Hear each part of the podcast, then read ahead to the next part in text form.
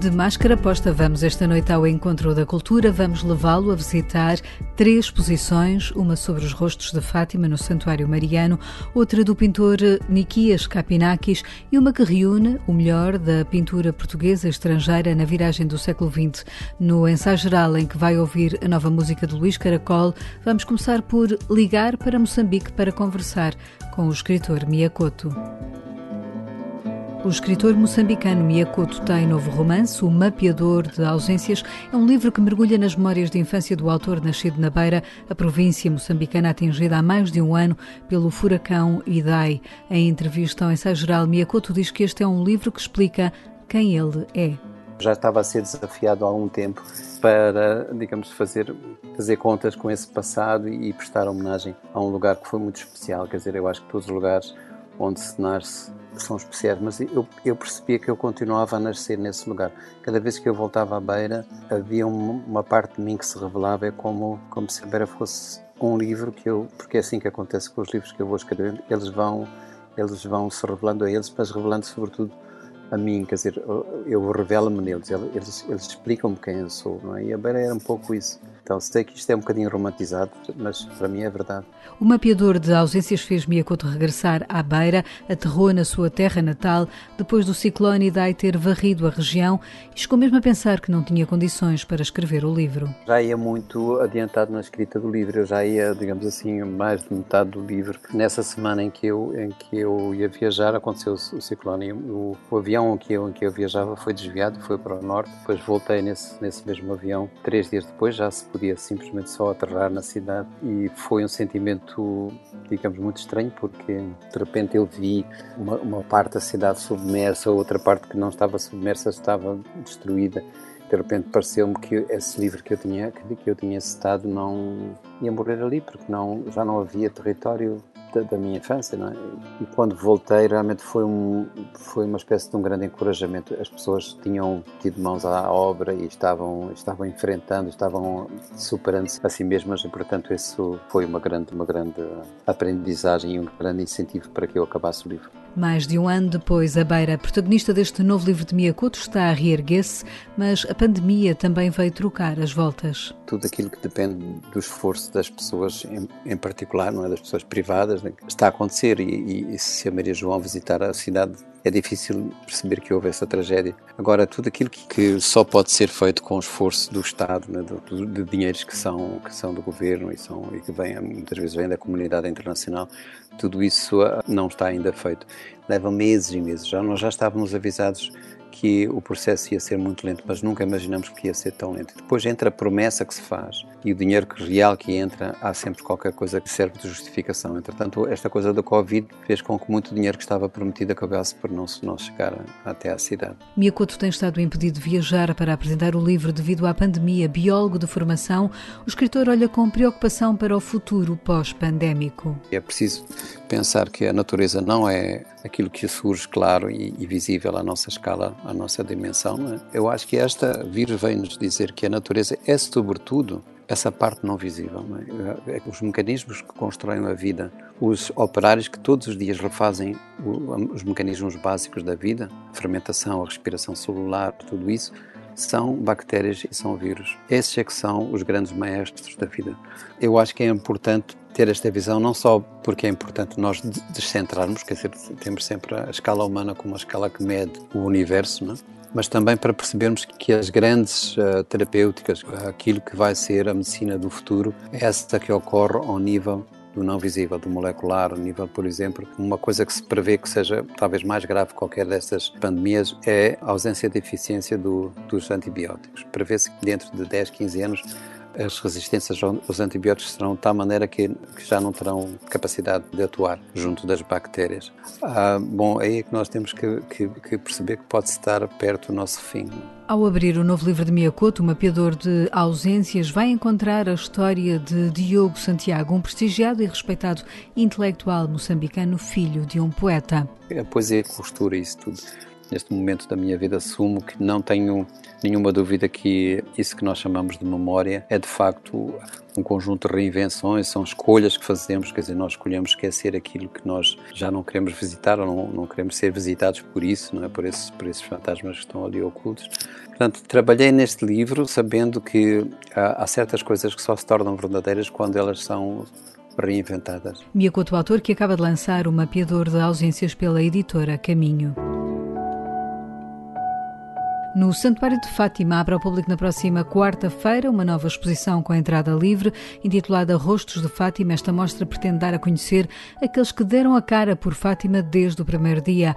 Numa altura em que andamos de rostos tapados por máscaras, aqui vemos a descoberto os protagonistas, explica Marco Daniel Duarte, o comissário da exposição temos de, à partida, assumir que é uma, uma exposição incompleta. Os rostos de Fátima nunca uh, conseguiremos tê-los uh, numa exposição. Eles são muitos, de, têm várias fisionomias, vêm de todos os lugares do mundo, como sabemos, compõem um, um século já inteiro em termos da dimensão temporal. Agora, há rostos mais visíveis que ajudaram a fazer Fátima e ajudam, ajudam a dizer Fátima e a mostrar Fátima. E esses sim vão estar nesta exposição. Ainda para mais neste tempo uh, em que estamos de rostos cobertos, todos nós, quase que, que, que, sentimos necessidade de olhar para rostos. Estes rostos históricos vão estar sem máscaras, obviamente. Alguns são mais antigos, outros são mais recentes na história de Fátima e só ficarão completos uh, na medida em que os próprios visitantes também se virem na exposição. E a exposição vai ser interpeladora nesse sentido. A história de Fátima começa por ser contada nesta exposição pelos rostos dos pastorinhos fixados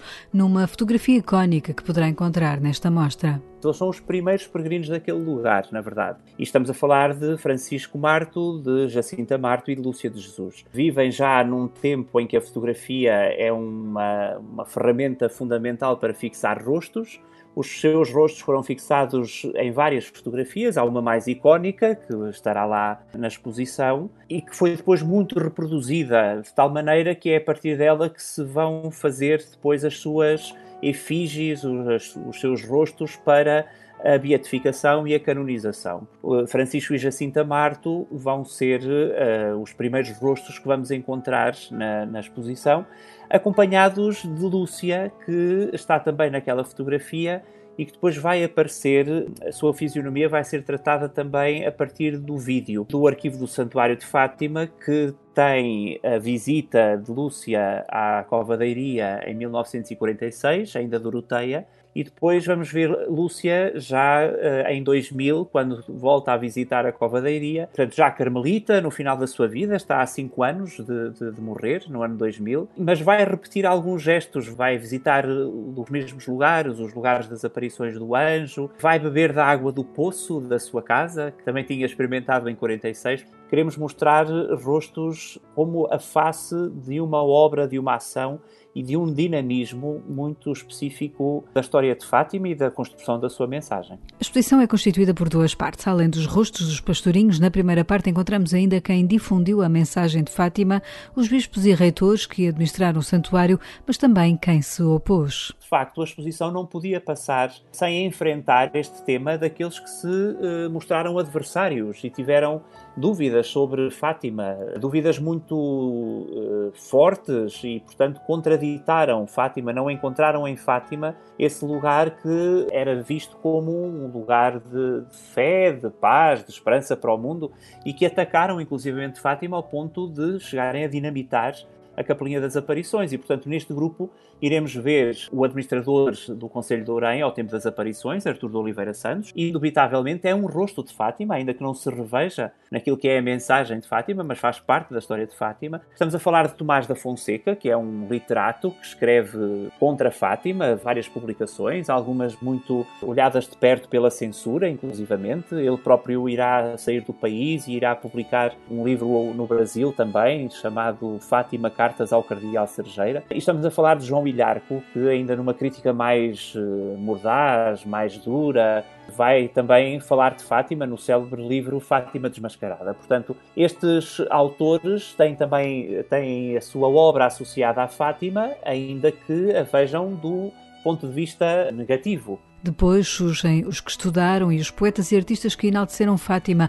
Na segunda parte da exposição, que tem como subtítulo Fisionomias de uma paisagem espiritual, revela em quatro núcleos um percurso mais centrado na fé, nos que peregrinam até Fátima. Uma espécie de jogo de espelhos, a exposição tenta desafiar o visitante há um momento em que há uns peregrinos que aparecem como protagonistas, claramente protagonistas, a partir de uma reportagem fotográfica que foi feita ao longo de uma peregrinação. São fotografias do fotógrafo Tiago Miranda. Nessas fotografias, os peregrinos aparecem individualizados. Normalmente não sabemos os seus nomes, mas sabemos como é que eles se vestem, é, quais são o tipo de atributos que têm: o bordão, o colete refletor, os pés cansados, mas sempre uma alegria no rosto, têm bordões às vezes em forma de cruz, portanto, isso vai estar uh, mostrado e esses peregrinos são, se quisermos, símbolo daqueles, de todos os peregrinos dos quais nós não conhecemos os seus rostos. E depois, ao longo da exposição, todos os núcleos vão ter ex-votos fotográficos. Portanto, aquelas peças, normalmente fotografias que os peregrinos deixam junto da imagem de Nossa Senhora, em agradecimento de uma graça que receberam ou, ou a pedir, portanto, mesmo que não tenham ainda alcançado essa graça, e fazem-se representar por fotografias. Isto não há nenhum núcleo da exposição que não tenha um conjunto de ex-votos. E depois, sobretudo, na última parte da exposição, os peregrinos vão se ver várias vezes, aliás, os visitantes vão se deixar interpelar uh, por diversas formas. Há vários espelhos ao longo da exposição para que nos possamos ver na pele uns dos outros, para que nos possamos confrontar connosco próprio. A exposição é de entrada livre, poderá ser visitada até 15 de outubro do próximo ano na Basílica da Santíssima Trindade. Foi um dos grandes pintores que nos deixou este ano. O artista plástico português de ascendência grega, Nikias Kapinakis, tem agora uma exposição na Sociedade Nacional de Belas Artes em Lisboa, apresentada em conjunto com a Galeria Fernando Santos e a família do pintor. Esta mostra, intitulada Nikias Kapinakis Paisagens, o preto no branco da tela, revela ao público alguns dos últimos trabalhos que o artista deixou, explica Jaime Silva, um dos curadores. Estes trabalhos desenvolvem-se a partir de 2018, 19, 20, portanto vão mesmo praticamente até quase ao final da sua existência. Não é? Esta exposição foi mostrada na Galeria Fernando Santos, no Porto, aqui nos Artistas Unidos, e julgo que aqui na sociedade ela é complementada com uma peça muito importante de Niquias, uma obra adquirida pela Sociedade em 1963 e que foi prémio Malhor, da Bolsa Malhor. O Niquias concorreu a essa bolsa, estava a viver na altura uma situação, creio que difícil, em termos internos, por causa do relacionamento político. Foi para Roma, desenvolveu uma série de trabalhos. Creio que foi muito importante essa estadia em Roma, porque depois lhe terá servido para um desenvolvimento posterior do seu trabalho.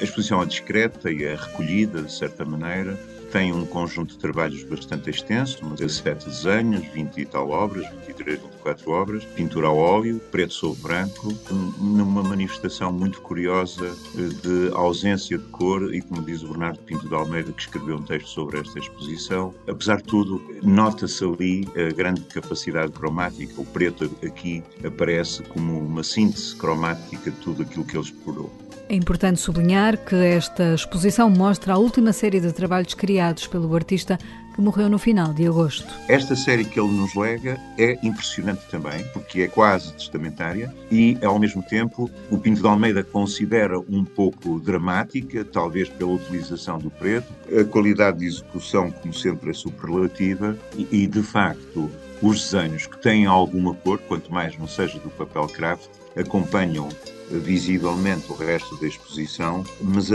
esta ligeira notação cromática dos desenhos, do quadro que, por exemplo, nós emprestamos, nós, sociedade, emprestamos para esta exposição, é o suficiente para se perceber esta versatilidade e, sobretudo, como ele se confrontava com ele próprio. Portanto, é uma interrogação permanente e que eu acho que vale a pena sempre estarmos a prestar atenção a um excepcional artista, eh, dos homens mais significativos neste campo, que apareceu na arte portuguesa dos últimos 100 anos. Poderá ver esta exposição na Sociedade Nacional de Belas Artes até 5 de dezembro.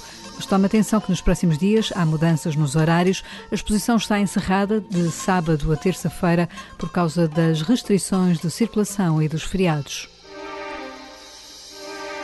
Com entrada livre no Palácio Anjos, Centro de Arte Contemporânea em Algés, pode ver trabalhos dos grandes mestres da pintura portuguesa estrangeira. A exposição Mulheres, entre Renoir e Amadeu, reúne um conjunto de obras em torno do universo feminino. Até 14 de fevereiro pode assim desfrutar de uma exposição única, diz a comissária espanhola Helena Alonso. Esta exposição é uma ocasião única. Esta exposição é uma ocasião única e excepcional para poder ver obras em torno do mundo feminino, criadas por artistas do final do século XIX e início do século XX.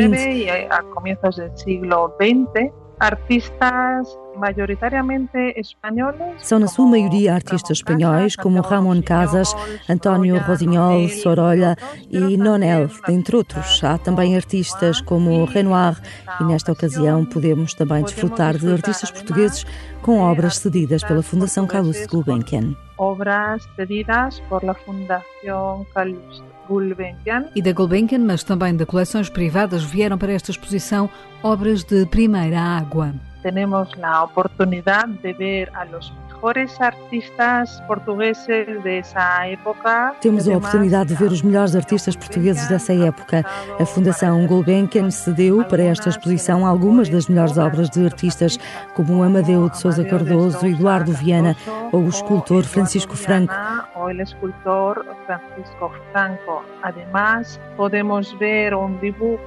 Além disso, podemos ver um desenho de Santa Rita Pintor, que, como sabe, antes de morrer, resolveu destruir todas as suas obras.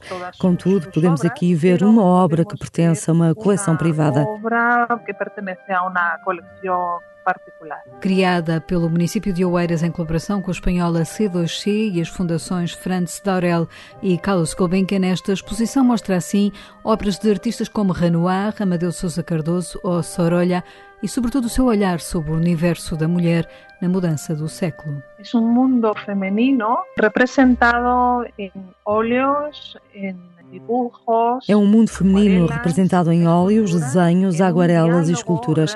Apresenta um diálogo muito interessante porque nos permite ver a relação que se estabeleceu também entre alguns destes artistas nesse período, naquela que era a cidade da sua eleição, que era então Paris. Na cidade que era seu destino favorito, Paris, onde todo artista desejava acudir. Todos os artistas ambicionavam ir para lá, estabelecer uma série de sinergias e relações com outros artistas, não só artistas plásticos, mas também com músicos, bailarinos e escritores.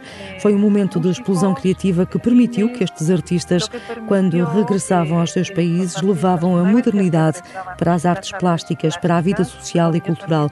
Tudo isto está refletido nesta exposição. Tudo isto se refleja nesta exposição. Já sabe, para visitar esta exposição terá de usar máscara. Ela vai estar patente até 14 de fevereiro, encerra às segundas-feiras e feriados.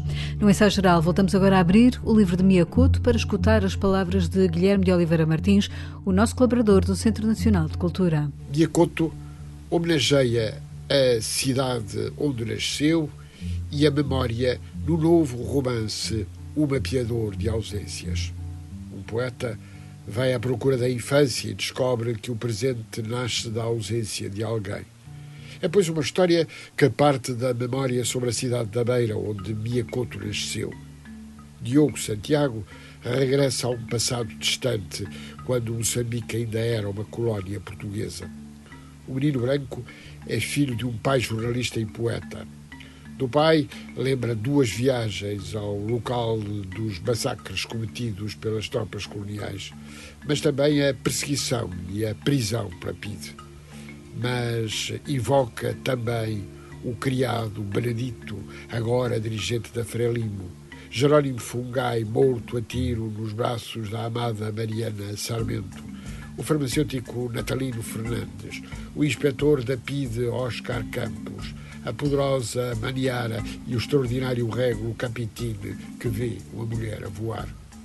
A memória revela uma realidade nua e crua e é sempre uma escolha de claros e escuros. E a solução dos esquecimentos pode funcionar apenas provisoriamente. Não serve para superar feridas e começar um caminho de reconciliação mais profunda com o passado. E se invoco a memória, falo de Nikias Kapinakis, que nos deixou há pouco.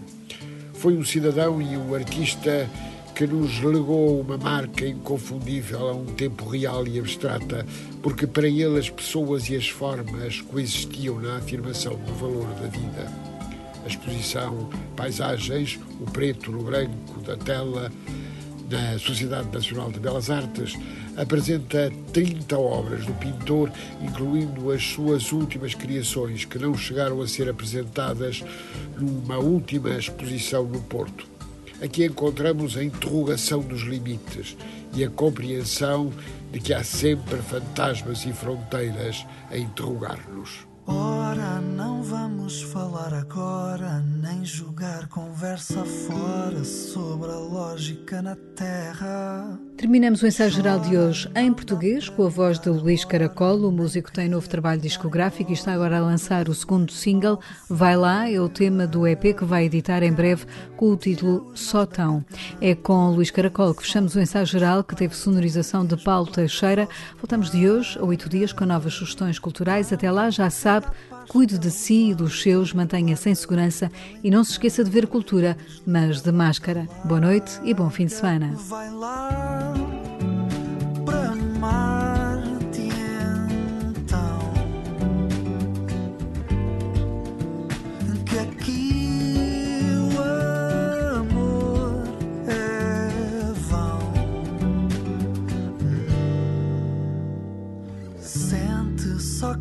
Consegue a gente, mesmo que com repelente, para a picada não ser forte. Mente se for leve e indiferente, se te deixar ir em frente e puder virar-te a sorte. Canta, tira os nós da garganta, quem o faz o mal espanta, mesmo quando a voz embarga. Paz que ela levanta guarda o que nela encanta e desliga a banda